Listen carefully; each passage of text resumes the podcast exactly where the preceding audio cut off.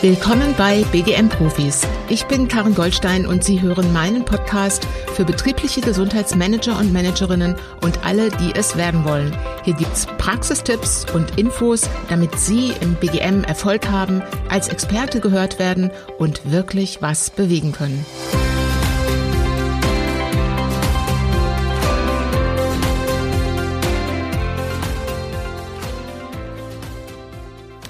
Ganz herzlich willkommen zu einer neuen Folge hier bei BGM Profis. Vielleicht ähm, hören Sie ja heute hier rein, weil Ihnen im betrieblichen Gesundheitsmanagement ein wirkungsvolles Angebot zur Suchtprävention fehlt. Da sind Sie ehrlich gesagt nicht alleine. Befragung von Unternehmen. Da lese ich immer wieder, dass Beschäftigte in diesem Thema in der Regel wenig bis gar nichts angeboten bekommen. Und ich finde es super, wenn Sie das in Ihrer Organisation ändern wollen. Und meine Empfehlung ist, gründen Sie ein Netzwerk von Suchtkrankenhelfern. Und da habe ich kürzlich meiner einer Kundin das auch empfohlen und da sagt sie Suchtkrankenhelfernetzwerk, wie finde ich denn da überhaupt die Teilnehmer? Ja, das erkläre ich hier gleich, möchte Ihnen aber vorher mal eine kurze Geschichte erzählen aus meiner Zeit als Herzmanagerin. Wir sitzen zusammen seit so einer Stunde bei Wasser und bei Kaffee in der Kantine. Und ich bin die Gesundheitsmanagerin, die sich nur wirklich sehr schwer vorstellen kann, niemals mehr ein schönes Glas Wein, besonders Chardonnay, zu trinken. Und er, der trockene Alkoholiker, der seit drei Jahren keinen Tropfen Alkohol mehr getrunken hat. Und wir sprechen miteinander sehr vertraulich und er erklärt, wie er da reingerutscht ist in die Alkoholsucht. Und da beschreibt er den immensen Druck, den er als Führungskraft hatte mit einem sehr großen Verantwortungsbereich und wie nachts er nicht schlafen konnte, weil einfach die Angst kam zu versagen. Und er erzählt mir von den Problemen, die, die er in der Familie hatte und von den Problemen mit seiner neuen Chefin damals, die einfach mit ihm überhaupt nicht klarkam und er mit ihr auch nicht. Und er spricht von seiner großen Hilflosigkeit, gar nicht zu wissen, wie er mit der Situation umgehen kann, wie er da rauskommt aus dieser, aus diesen Konflikten. Und wie es dann angefangen hat mit erst einem Glas Wein am Abend, später einer halben Flasche Wein am Abend und wie dann die ganze Flasche Wein am Abend es zumindest am Anfang ihm leichter gemacht hat, seine Situation zu ertragen. Und dann beschreibt er auch sehr klar den Absturz, den Absturz in die Sucht. Und ich höre zu und erfahre dann eben auch, wie, wie es ihm in der Suchtklinik gegangen ist. Also nachdem er Hilfe bekommen hat und Hilfe angenommen hat. Und es geht da um die um den schlimmen Entzug, was er da durchgemacht hat und um Psychotherapie und auch um seine große Überraschung, als er in dieser Suchtklinik dann doch einige Kollegen und Kolleginnen aus ganz anderen, aber bekannten Unternehmen getroffen hat. Und während er so spricht und ich zuhöre, guckt er mich gar nicht an. Aber trotzdem, ich habe diesen Kollegen als stark, klar und sehr entschlossen empfunden und ich war wirklich immens beeindruckt. Und in dieser einen Stunde, in der ich zugehört habe und ab und zu mal eine Frage gestellt habe, habe ich unglaublich viel über Suchtprävention gelernt. Und ehrlich gesagt, ich habe viel mehr gelernt als aus den ganzen Artikeln, die ich natürlich als Health Managerin auch dazu gelesen hatte. Und als wir uns dann trennen, so nach einer Stunde und äh, das Wasserglas leer ist und der Kaffee leer ist, da ist mir wirklich eine ganze Menge klar geworden. Vor allem drei Punkte möchte ich Ihnen da mal nennen. Das erste, was mir deutlich geworden ist, war damals, wir müssen unsere Führungskräfte schulen und unterstützen. Die Führungskräfte sind ein zentraler äh, Ansprechpartner, sind ein, ein zentraler Partner auch in diesem Thema. Und das Ziel dabei muss einfach sein, dass sie Sucht nicht als Erkrankung, äh, Entschuldigung, dass sie Sucht nicht als Schwäche ansehen, sondern eben als eine Erkrankung.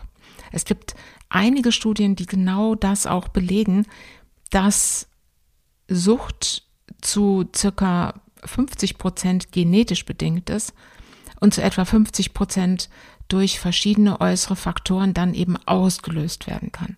Also es ist eine Erkrankung und keine Schwäche. Und wir müssen unsere Führungskräfte auch dahingehend sensibilisieren, dass sie hingucken und nicht einfach ignorieren, wenn äh, Beschäftigte mit Alkohol oder mit anderen potenziellen Drogen ein Thema haben. Und damit sie dann auch wissen, wenn sie hingucken und wenn sie handeln sollen, wie sie solche Gespräche mit Betroffenen erfolgreich führen können. Also das war der Punkt eins, der mir nach diesem Gespräch sehr bewusst war. Punkt zwei, ich habe dann so gedacht, als ich da rausging ähm, aus dem Gespräch, ich entscheide ja oft vom grünen Tisch. Das baut auf meiner Erfahrung als Health Managerin auf, da ich rede mit Experten wie Betriebsärzten, Sicherheitsfachkräften, Psychologen, äh, äh, Suchtberatern und manche äh, machen natürlich manche Analysen auch dazu oder lese Fachinfos.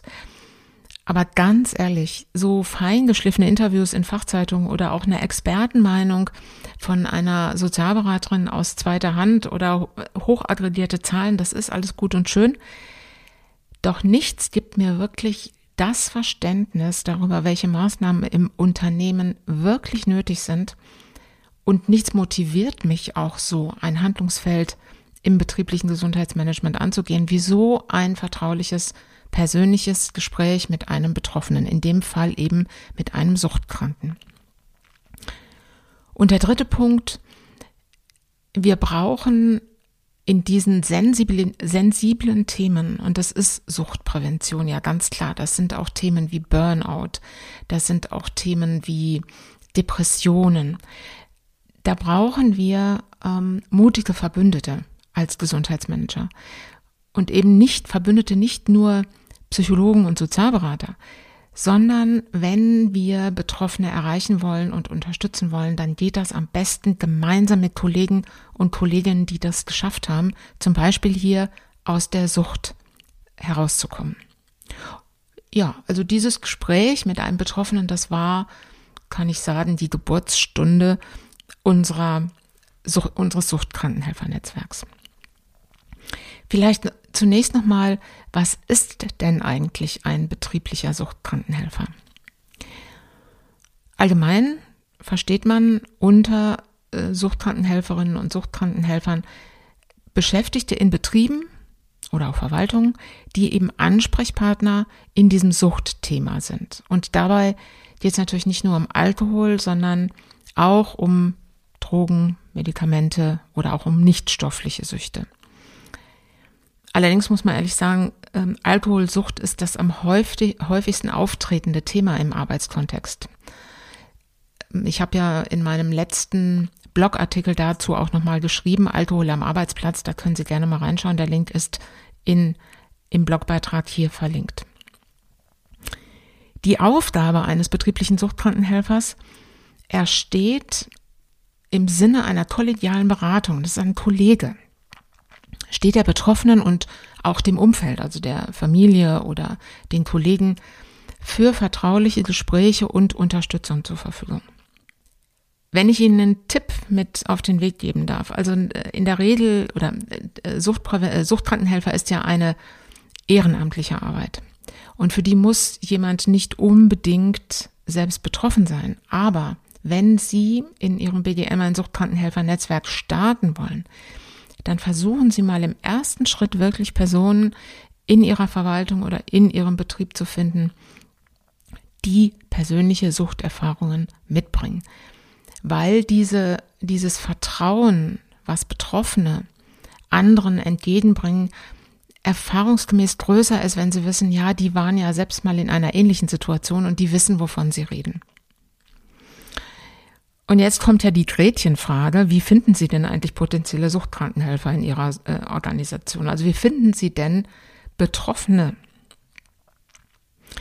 Und wenn Sie da aufrufen, also mm, auf Ihrer Intranet-Seite oder eine E-Mail an alle, ich suche Suchtkranke, die Lust haben, als Berater zu arbeiten, jo, das wird wahrscheinlich nicht von großem Erfolg gekrönt sein.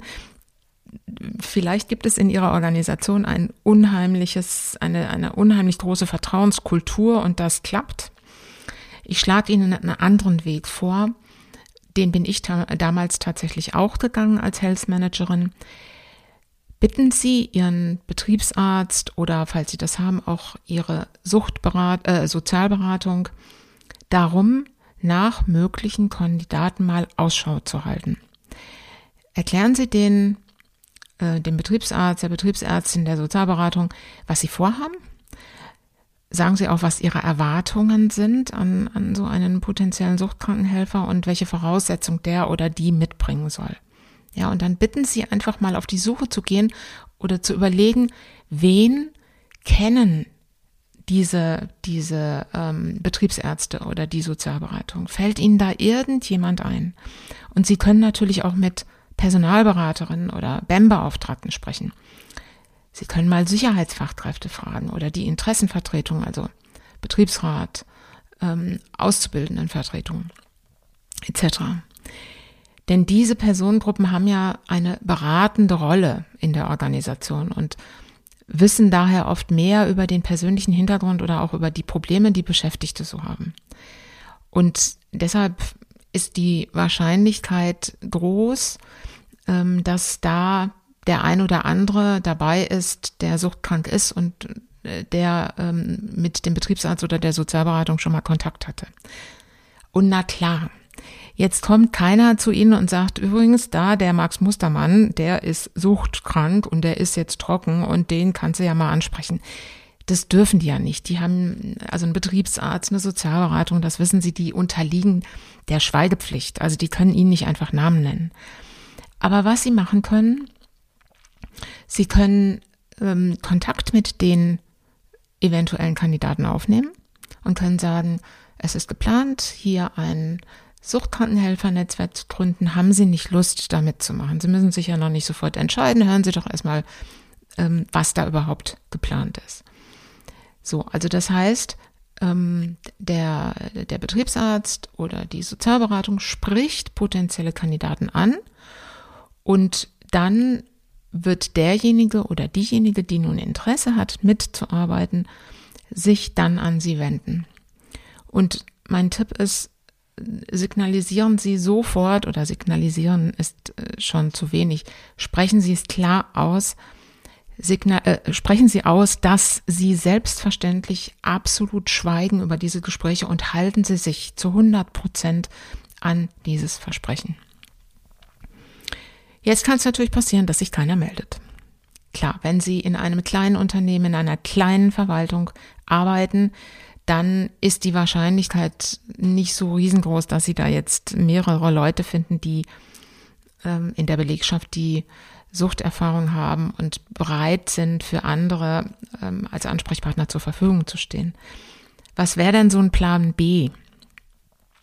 Zum einen, Sie können ein solches internes Netzwerk auch aufbauen mit Personen, die keine Suchterfahrung haben, aber immerhin Interesse an sozialen Themen, Interesse auch an kollegialer Beratung, Interesse an so einem Ehrenamt. Der zweite Punkt wäre, Sie kooperieren mit Unternehmen in der Region. Mein Credo ist ja sowieso, ähm, seien Sie immer als Gesundheitsmanager oder Managerin auch ein Netzwerker. Nehmen Sie Kontakt mit Personalern, mit Gesundheitsverantwortlichen aus den umliegenden Unternehmen oder aus Unternehmen Ihrer Branche auf.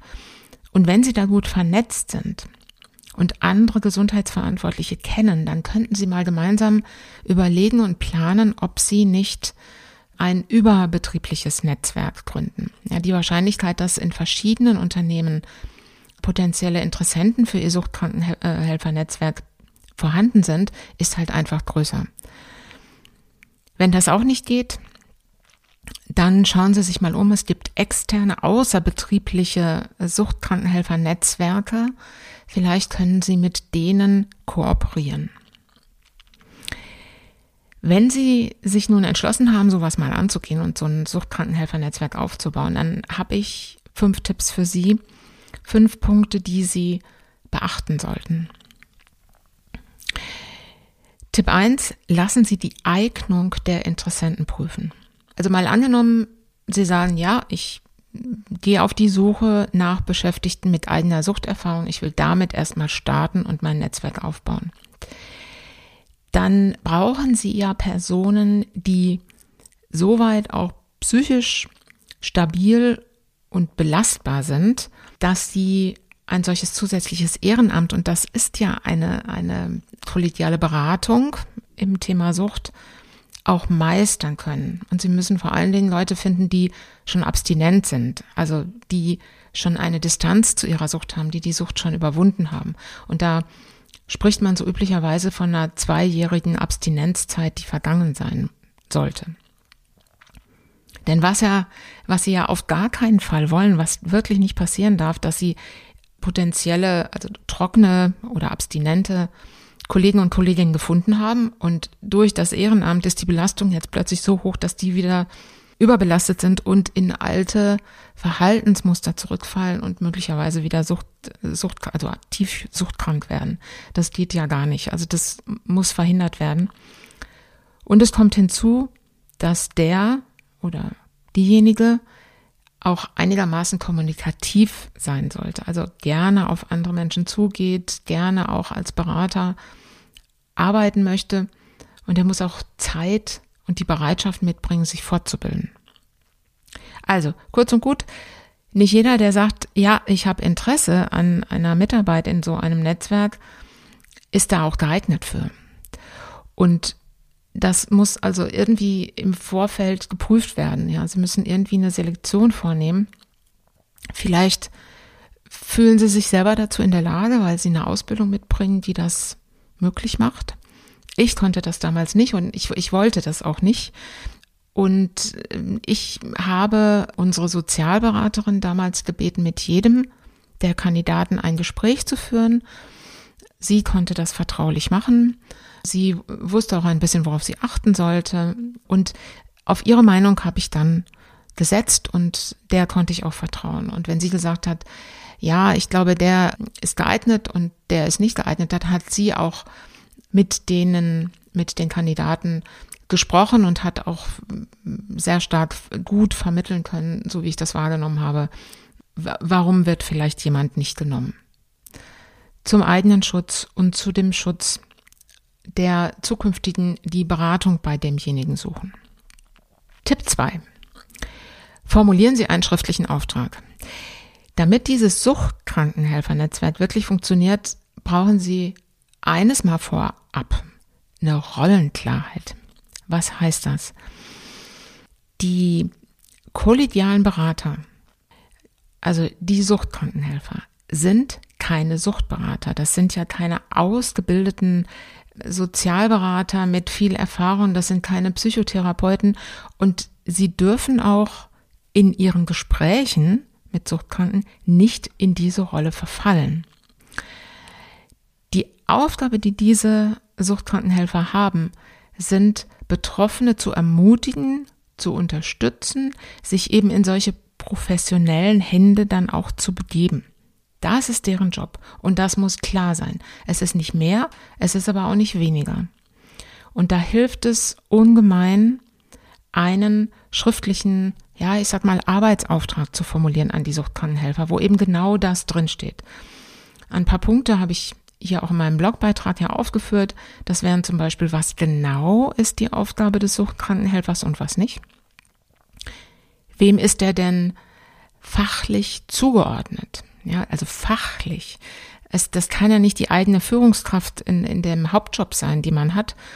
Das, dafür bietet sich natürlich eine Sozialberatung an, dafür kann sich auch ein Betriebsarzt anbieten, muss man im Vorfeld besprechen. Vielleicht ist es auch eher eine, eine externe Suchtberatungsperson. Äh, das muss man klären im Vorfeld, aber es braucht eine fachliche Zuordnung. Wie werden die Suchtkrankenhelfer für ihre Aufgabe geschult? Da habe ich Ihnen ähm, noch, komme ich gleich nochmal zu, da habe ich Ihnen noch einen Tipp mitgebracht.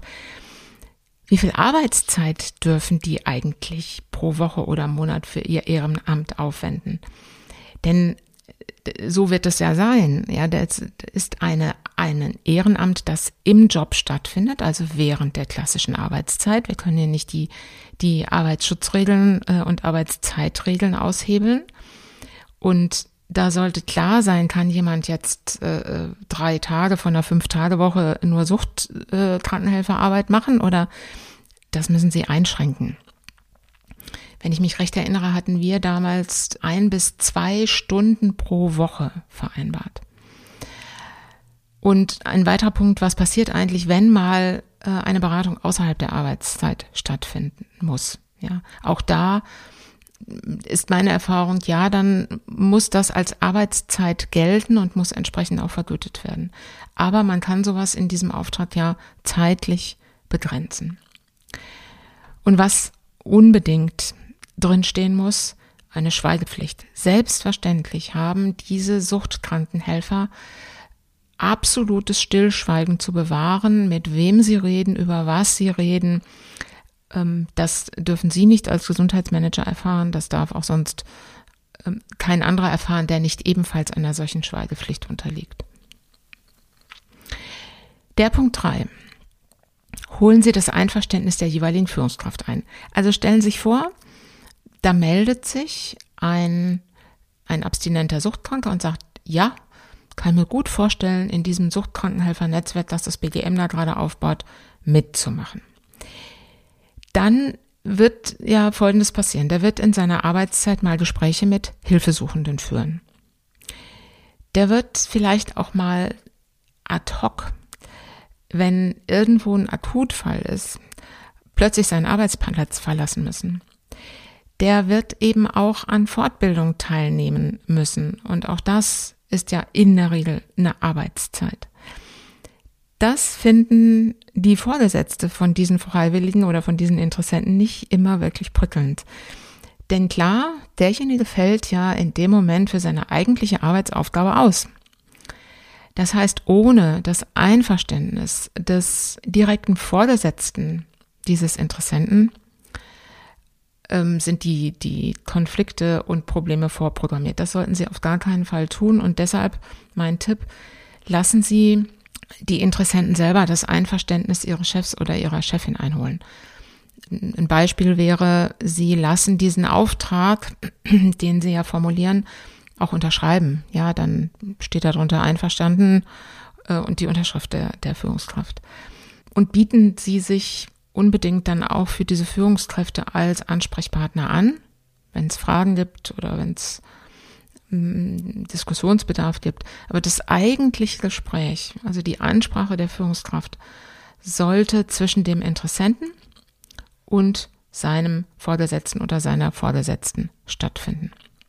Dann kommen wir zu Tipp 4. Sorgen Sie für Schulung und Supervision. Also bevor jemand überhaupt diese Arbeit als Suchtkrankenhelfer aufnimmt, braucht er oder sie eine Schulung. Und das gilt auch dann, wenn derjenige schon eigene Suchterfahrung mitbringt, weil jemand, der alkoholkrank ist, der wird nicht automatisch auch was wissen zu ähm, Spielsucht. Die Betroffene, die persönliche Betroffenheit finde ich gut, finde ich sehr hilfreich, aber es ist eben mehr nötig, wenn man anderen auch wirklich weiterhelfen will. Und was die Leute vermittelt bekommen müssen, ist zum Beispiel das Wissen über verschiedene Suchtarten. Habe ich ja gerade gesagt, wer ähm, die eine Sucht hat, muss von der anderen nicht unbedingt was verstehen. Es braucht auch ein Verständnis, wie entsteht überhaupt Sucht, wie kommt es denn dazu. Dann wäre auch wichtig, dass in dieser Schulung vermittelt wird, so ein Unterschied zwischen Eigenwahrnehmung und Fremdwahrnehmung, also dass ich eine gewisse Distanz und eine gewisse Reflexionsfähigkeit über mein eigenes Handeln auch kriege. Methoden der Gesprächsführung, wichtiges Thema. Und natürlich muss, muss äh, ein, ein Suchtkrankenhelfer auch die Beratungs- und Hilfsangebote kennen, an die er dann weiterleiten kann. Ja, wie gesagt, er soll ja selber nicht jemanden von der Sucht befreien, sondern er soll in die richtige Hände, in die richtigen Hände, in, an die richtigen Stellen weiterleiten. Also muss er auch wissen, an wen. Er muss die internen Stellen im Unternehmen kennen, er muss die externen kennen.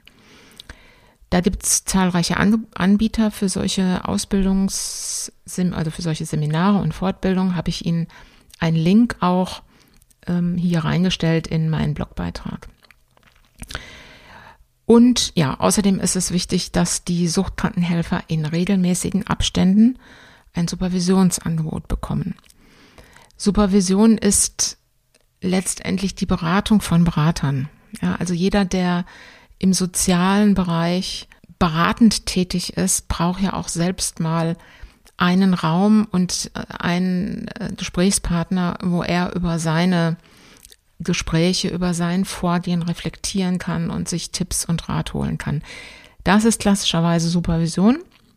Und es macht ganz viel Sinn, ihren Suchtkrankenhelfern so etwas anzubieten, ein, zweimal im Jahr, damit die diese Fälle, die sie selber hatten, besprechen können und damit sie auch schauen können, wie sind sie da vorgegangen, was kann man vielleicht besser machen und damit sie auch sicherer in ihrer Arbeit werden.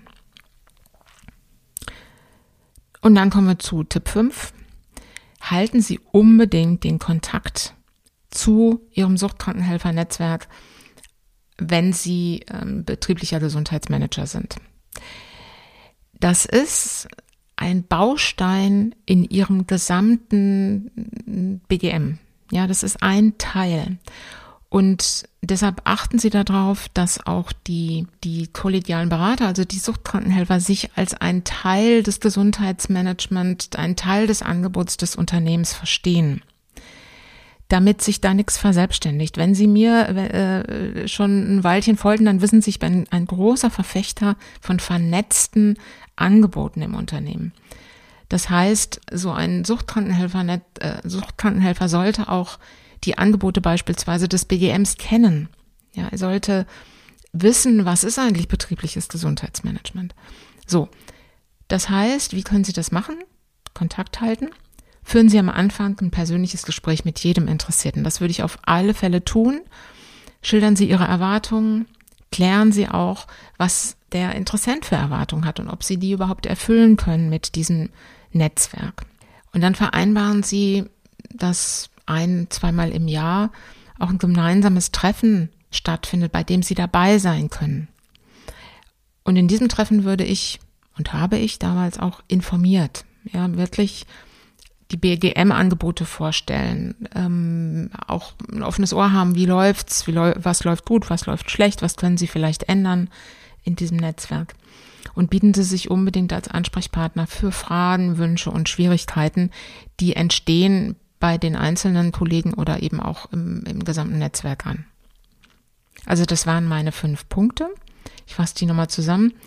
Punkt eins: Lassen Sie die Eignung prüfen. Nicht jeder, der Lust hat, in diesem Netzwerk mitzumachen, ist auch geeignet. Zweitens, es braucht eine Rollenklarheit und dafür formulieren Sie unbedingt einen schriftlichen Auftrag an die Suchtkrankenhelfer. Holen Sie das Einverständnis der jeweiligen Führungskraft ein. Weil wenn die sagt, nee, nee, also mein Mitarbeiter, dem lasse ich hier auf gar keinen Fall Arbeitszeit noch für ihren Ehrenamt äh, äh, verbringen, dann ist das Ganze von Anfang an zum Scheitern verurteilt. Vierter Punkt, Schulen und Supervision anbieten, das müssen sie organisieren. Und der fünfte Punkt ist Kontakt halten. Ja, und Bevor Sie jetzt loslegen und auf die Suche gehen oder Ihren Betriebsarzt ansprechen, ist meine Empfehlung, bereiten Sie das erstmal gut vor. Denn eins ist mal ganz klar, und wenn Sie Gesundheitsmanager sind, dann wissen Sie das auch, aber ich sage es halt trotzdem, weil ich es wichtig finde. So ein Ehrenamt äh, als, als Suchtkrankenhelfer im Unternehmen einzuführen, ist nicht ganz ohne. Es ist äh, gerade in diesem heiklen Thema Suchtprävention, was ja ähm, viele Führungskräfte auch äh, schlicht ignorieren, sowas zu machen. Dafür brauchen sie die Rückendeckung von ganz oben. Sie brauchen die Rückendeckung ihrer obersten Führungsebene. Und wir haben eine Mitbestimmung in Deutschland. Das heißt, wenn es bei Ihnen einen Betriebsrat gibt, dann gibt es auch da einiges zu beachten. Dann darf der auch mitreden in diesem Thema und muss zustimmen. Das alles spricht dafür, dass Sie erstmal ein Konzept machen und dieses Konzept dann entsprechend auch absegnen lassen. Dass Sie es vorstellen bei Ihren, äh, Ihrer Geschäftsleitung oder bei Ihrer Personalleitung, beim Betriebsrat und wenn Sie sowas haben, ist natürlich am einfachsten in ihrem Steuerungskreis. was soll in so einem Konzept drinstehen? Natürlich müssen sich Gedanken gemacht haben über die Punkte, die ich schon vorher genannt habe. Ja, wer soll da was machen? Was ist genau die Aufgabe? Wo werden die geschult und so weiter? Darüber hinaus empfehle ich Ihnen, dieses Konzept mit aufzunehmen, was ist eigentlich Ihr Ziel dabei? Ja, warum braucht Ihre Organisation so eine Maßnahme zur Suchtprävention? Und welchen Nutzen hat denn dieses Suchtkrankenhelfernetzwerk? Dann ähm, überlegen Sie, wollen Sie eine Betriebsvereinbarung abschließen? In manchen Unternehmen ist das tatsächlich gewollt, dann ist der Treiber oft der Betriebsrat. Es hat schon seine Vorteile, weil Sie dann nochmal über, über weitere Punkte, so wie zum Beispiel Alkoholverbot, ja, nein, diskutieren. Also damit stoßen Sie natürlich schon eine große, eine, eine weitere Überlegung, was brauchen wir alles noch an. Kann Sinn machen, sollten Sie sich vorher überlegen. Ich habe Ihnen auch dazu ein, ein Beispiel mal verlinkt. Die Dienstvereinbarung äh, von Bremen fand ich ganz spannend. Hilft Ihnen vielleicht an der Stelle weiter.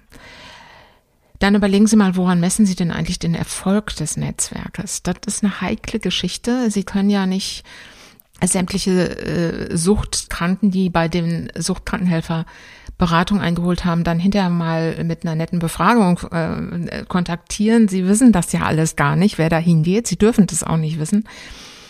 Das würde ich tatsächlich zusammen mit den Suchtkrankenhelfern und dem äh, der Sozialberatung oder dem Betriebsarzt mal diskutieren, welche Möglichkeiten sie dort haben, ein Feedback zu kriegen, was läuft, was läuft nicht, wie viele Leute sind hingekommen, mit welchen Themen sind sie gekommen, was braucht das Unternehmen noch in, den, in, in der Suchtprävention, wird das äh, Krankenhelfernetzwerk angenommen, so, also da muss man sich ein bisschen rantasten. Da gibt es sicherlich wenig bis gar nichts, was Sie da schon nutzen können. Aber Sie sollten es trotzdem machen, damit Sie wissen, ist es eigentlich eine gute Geschichte, die Sie da auf die Beine gestellt haben? Hilft das irgendwo weiter oder nicht?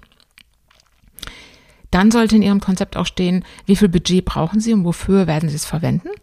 Sie brauchen es auf alle Fälle mal für Schulung und für Supervision. Und machen Sie sich auch Gedanken über die Kommunikation ins Unternehmen. Also wann wollen Sie denn die Suchtkrankenhelfer vorstellen? Die müssen ja irgendwo sichtbar sein.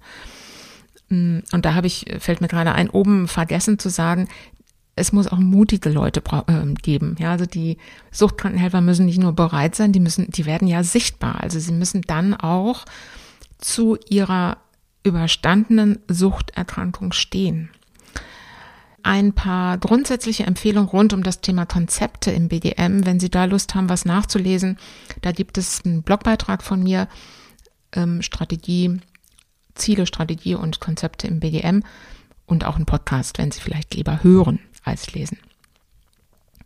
Ich fasse mal zusammen. Wenn Sie den Artikel bis hierhin gelesen haben äh, oder bis hierhin zugehört haben, dann denken Sie wahrscheinlich, ups, das klingt nach viel Arbeit. Ja, das ist es auch. Aber das ist ja in vielen anderen BDM-Maßnahmen genauso.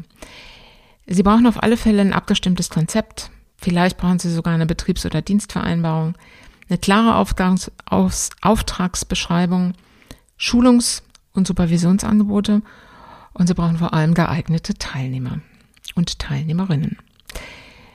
Und deshalb äh, nehme ich mal ein bisschen den Druck raus, das machen Sie nicht innerhalb von einem Monat. Das können Sie Schritt für Schritt ganz langsam aufbauen. Da ist auch keine Zeitnot.